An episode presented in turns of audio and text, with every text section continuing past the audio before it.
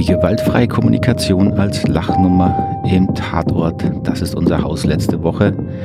Wenn Sie interessiert, wie Sie die größten und schlimmsten Schattenseiten der gewaltfreien Kommunikation, wie die aussehen und wie Sie die am besten vermeiden, dann bleiben Sie dran. Darum geht's heute im Podcast hier für gewaltfreie Kommunikation und Persönlichkeitsentwicklung. Ich freue mich sehr, dass Sie da sind. Mein Name ist Markus Fischer und ich bin jetzt nicht so der Tatortgucker, aber mich hat dann jemand darauf hingewiesen, dass im Tatort letzte Woche, also am 17.01. Ähm, mit dem Namen Das ist unser Haus, die gewaltfreie Kommunikation eine durchaus prominente Rolle gespielt hat. Leider in sehr unrühmlicher Form. Und das musste ich mir natürlich dann doch anschauen. Und wie, es befürcht, wie ich es befürchtet hatte, kommt sie halt leider wirklich als absolute Lachnummer rüber. Und auf das Thema, dass die gewaltfreie Kommunikation im Mainstream wirklich ähm, sich sehr problematisch entwickelt hat, das ist ja eines der Hauptthemen, mit dem ich mich ja immer wieder im Podcast beschäftige. Und dieser Tatort zeigt mir eben, dass es jetzt nicht irgendwie ein Spleen von mir ist, sondern für mich wirklich traurig zu sehen, wie diese fantastische Methode und Marshall Rosenbergs Leben, Lebenswerk mittlerweile äh, zu wirklich einer Lachnummer geworden ist. Und das hat natürlich auch Auswirkungen auf mich und meine Arbeit. Gut, ich tue, was ich kann, um ein anderes Bild von gewaltfreier Kommunikation zu vermitteln. Aber vermutlich können Sie sich vorstellen, dass ich natürlich da schon auch immer wieder dran gerate. Auch ja selber in die Kritik komme, warum ich denn die gewaltfreie Kommunikation so scharf, hart und scharf kritisiere, wie ich das tue. Aber ich denke, äh, wenn man diesen Tatort sich anschaut, ähm, kriegen Sie ein gutes Bild davon. In diesem Tatort geht es ganz kurz gesagt darum, um eine Hausgemeinschaft, also eine Gruppe von Menschen, die sich gemeinsam ein Haus gekauft hat und die dann feststellt bei einer äh, Aktion, dass sie Wasser im Keller haben und dann würden die, werden die Wände aufgebuddelt und dann entstehen noch größere Probleme. Und so beginnt der Tatort und gleich am Anfang sieht man die vier Schritte der gewaltfreien Kommunikation in Kreisform angeordnet auf eine Tafel geschrieben, so dass sehr klar ist, worum es hier geht. Es geht eben um die gewaltfreie Kommunikation, wird auch öfter so benannt. So, die Bewohner kriegen also diese Nachricht, sie haben Wasser im Keller und dann entsteht natürlich Stress, sie wollen das besprechen. Und in diesen fünf Minuten wird völlig klar, worin das Drama die Traurigkeit, die Lächerlichkeit in der gewaltfreien Kommunikation liegt, wie sie halt leider im Mainstream mittlerweile verbreitet wird. So als sich dann ein junger Mann aufregt, dass es ja wohl nicht sein kann, äh, da gab es doch jemand, der sich mit diesem Thema Abdichtung damals beschäftigt hat und dann wird er wütend und dann kriegt er als erstmal zu hören, dass ja vielleicht das Wasser im Fundament ja auch seinen Sinn haben könnte, soll er doch mal an seiner Einstellung arbeiten. So ein typischer ähm, pluralistisches Gedankentum. Äh, man muss keine Realitäten anerkennen, sondern man kann sich die Dinge einfach mal schönreden. Das ist leider auch eine gewaltfreie Kommunikation sehr, sehr stark verbreitet. So, dann kommt also dieser Konflikt langsam ins Laufen und dann kommt natürlich sofort der mahnende Zeigefinger, den auch alle kennen, die in sich in der GFK-Szene bewegen jetzt muss man gewaltfrei sein. Also nicht laut werden, nicht irgendwie frisch von der Leber mal sagen, was los ist. Nein, bitte gewaltfrei, keine Vorwürfe, Ich-Botschaften, keine Forderungen. Das ist das, was dann dieser junge Mann sofort zu hören bekommt. Und das natürlich dann genau die Schattenseiten, auf die ich auch immer wieder hinweise, die gewaltfreie Kommunikation ist, wenn man sie falsch versteht und überhaupt nicht integriert hat, eben keine Unterstützung, jemandem zu helfen, klarer zu werden, ähm, zu sich zu kommen, das zu differenzieren, worin der Konflikt besteht, sondern das Einzige, was halt dann noch möglich ist, man kann jemanden abwürgen und dem Vorschriften machen, wie er jetzt zu sprechen hat. Und dann kommen diese vier Schritte natürlich auch, der Versuch zumindest, der junge Mann nimmt sich dann ein Herz, atmet tief durch und dann kommt sein Versuch, das Ganze in vier Schritten oder in gewaltfrei zu kommunizieren.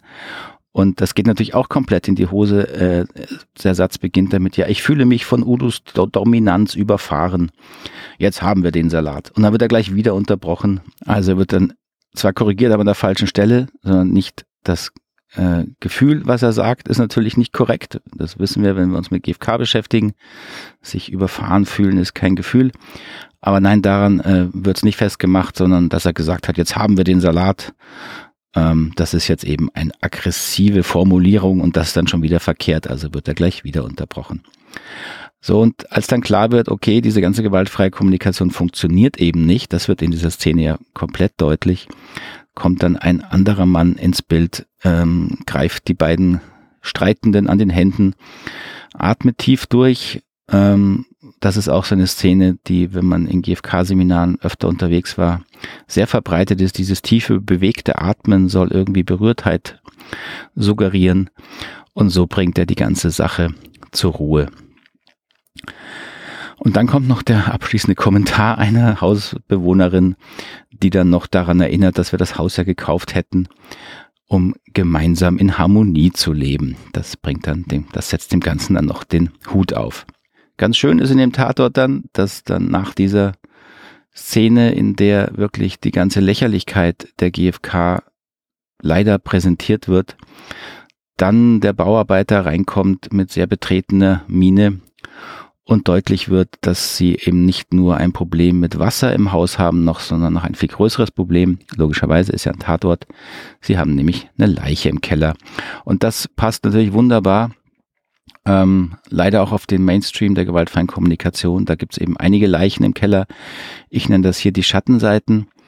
Und das ist wirklich ein riesen, riesen Problem. Und wie ich gesagt habe, mich hat's amüsiert. Ich, ich mag diese Art Humor, aber gleichzeitig hat's mich echt auch betroffen gemacht, weil das ist das Bild, was die Öffentlichkeit von gewaltfreier Kommunikation hat. Natürlich wird das in einem Tatort dann ein bisschen überspitzt, überzogen, aber das hat ja seine Grundlage und leider muss ich eben sagen, das sind keine Vorurteile, die nicht stimmen, sondern das habe ich selber jahrelang äh, am eigenen Leib erlebt, kritisiert und auch gesehen, wie resistent diese gewaltfreie Kommunikation gegen jede Kritik und Weiterentwicklung ist. Dieser Mainstream ist eben selbst resistent gegen Weiterentwicklung. Und das ist übrigens ganz spannend. Also da hat sich jemand wirklich Gedanken gemacht.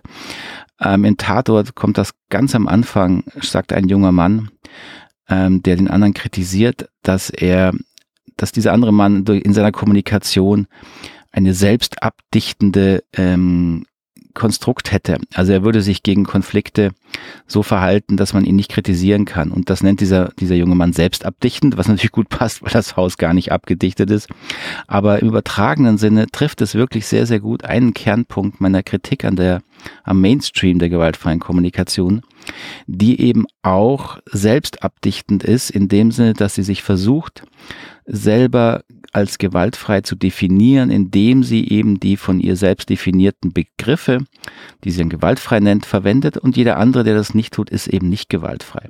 Das heißt, man kann die gewaltfreie Kommunikation dann ganz, ganz schwer kritisieren, weil man natürlich für Kritik braucht man Bewertungen, braucht man Analysen. Da reicht es eben nicht, wenn man immer nur über seine Gefühle und Bedürfnisse spricht.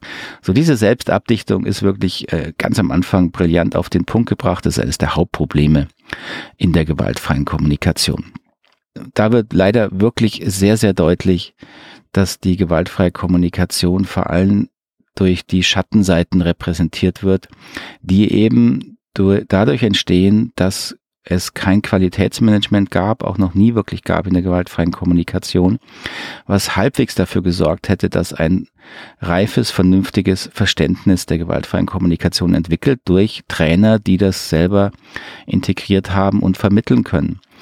Weil das eben nicht passiert ist, sind sehr, sehr viele Anfänger in die Szene gekommen und vor allem eben Menschen, die natürlich diese Schattenseiten auch anziehen. Also die von konfliktscheu sind, die ähm, Angst haben vor Disharmonie, ähm, die dann auch dafür aber nicht die Verantwortung übernehmen wollen, sondern halt sich einen sicheren Raum schaffen wollen, in dem man sich nicht wehtun kann, in dem man nur bestimmte Worte verwendet, in dem man Konflikte eben nur noch leise ähm, ausarbeitet oder am besten gar nicht mehr hat, indem man gleich auf sich zurückgeworfen wird in die Selbstreflexion, bevor man überhaupt einen Konflikt äußern darf. Oder dann natürlich mit diesen ganzen äh, Disziplinierungsmaßnahmen, indem man Ich-Botschaften äh, vorschreibt, indem man versucht, diese Vier-Schritte-Sprache durchzusetzen, die, wie dieser Tatort auch sehr, sehr gut zeigt, reine Pseudoklarheit schaffen und überhaupt nichts lösen. So, dieser Tat Tatort hat also wirklich die Schattenseiten der GfK, die Unreife, die Unklarheit und die Dogmatik leider brillant in fünf Minuten auf den Punkt gebracht. So was kann man jetzt noch tun. Ähm, es ist schwierig, das erlebe ich auch. Gewaltfreie Kommunikation ist mittlerweile in vielen Bereichen der Gesellschaft, gerade wo es eigentlich wichtig wäre, äh, in Unternehmen, ähm, Politik, teils noch in Schulen, ist es verbrannte Erde, weil es eben so dogmatisch und unreif rüberkommt, wie es auch verbreitet wird. Das ist eben keine, äh, keine Spinnerei, keine Fiktion, es ist so. Und das merken natürlich dann doch viele Menschen und merken vor allem, dass es ja auch gar nicht funktioniert. Diese Art der Sprachzensur funktioniert eben auch nicht in Konflikten. Und damit wird es abgelehnt als, als äh, lächerliche New Age Methode in die Ecke gestellt. Und das hat eben leider dieser Tatort sehr, sehr gut auf den Punkt gebracht. Was kann man also tun? Sie können nur sich bemühen, die gewaltfreie Kommunikation wirklich anders zu verstehen als Selbstreflexion und sie und vor allen Dingen undogmatisch ähm, sowohl lernen erstmal, aber dann natürlich auch leben und zu praktizieren. Und das ist ja im Grunde das Einzige, was ich hier versuche, die gewaltfreie Kommunikation wieder dahin zu bringen. Und da möchte ich auch nochmal betonen, dass das jetzt nichts ist, was ich in die Welt gebracht hätte. Ganz im Gegenteil, ich habe die Arbeit von Marshall Rosenberg äh, nie anders verstanden als eine tiefe Anleitung der Selbstreflexion, als den Versuch, die Verantwortung zu übernehmen für die eigenen Gefühle, eben gerade auch in Konfliktsituationen, dass man das lernt. Und dafür braucht es eben diese vertiefte Arbeit an sich selbst, an der eigenen Haltung. Und so habe ich persönlich auch die gewaltfreie Kommunikation gelernt damals. Ich habe das ja hier hin und wieder auch schon beschrieben oder auch, äh, wenn ich äh, dann immer mein Buch hin und wieder erzähle, wie ich es gelernt habe durch eine hervorragende Trainerin, in der es nur um Selbstreflexion ging, um nie und irgendeine künstliche Zensur in der Sprache. Deswegen ähm, kann man jetzt überhaupt nicht sagen, dass das nicht möglich gewesen wäre, die gewaltfreie Kommunikation anders in die Welt zu bringen und zu verbreiten. Das wäre möglich gewesen. Aber da gab es dann einige Probleme, die natürlich schon auch mit der Organisation zu tun haben, auch mit dem Anspruch von Marshall Rosenberg, der da einfach da die nicht die Energie reinsetzen konnte oder auch wollte. Und dann hat es eben den Weg genommen, den es jetzt genommen hat und der dann leider zu so etwas geführt hat, wie ich es jetzt im Tatort sehen durfte. Sehr bedauerlich das Ganze, aber ich denke, man kann jetzt nur noch versuchen, das Beste draus zu machen. Und ich hoffe, die Folge hat Ihnen ein bisschen ein Bild gegeben. Und in dem Sinne ist es dann doch auch eine Hilfe, wenn Sie erkennen, was da falsch läuft, dann können Sie sich selber beobachten und versuchen es wirklich zu vermeiden. Und wenn Sie dazu eine Frage haben, wissen Sie, können Sie sich gerne auch an mich melden. Melden Sie sich hier im Podcast, schreiben Sie mir eine WhatsApp, E-Mail, Sprachnachricht, was auch immer. Ich freue mich da immer über Ihre Rückmeldungen und Fragen aller Art und versuche die hier ja auch zu beantworten, dann in Hörerfragen, Podcasts. Dauert manchmal ein bisschen, aber Sie können sicher sein, ich äh, lese das alles, höre mir das alles an und beschäftige mich damit und bemühe mich, das dann auch hier einzubauen. In diesem Sinne bedanke ich mich ganz herzlich für Ihre Aufmerksamkeit, wünsche Ihnen alles Gute, wo immer Sie mich gerade im Ohr tragen. Haben Sie einen schönen Tag noch oder eine geruhsame Nacht. Bis zum nächsten Mal. Tschüss, Ade.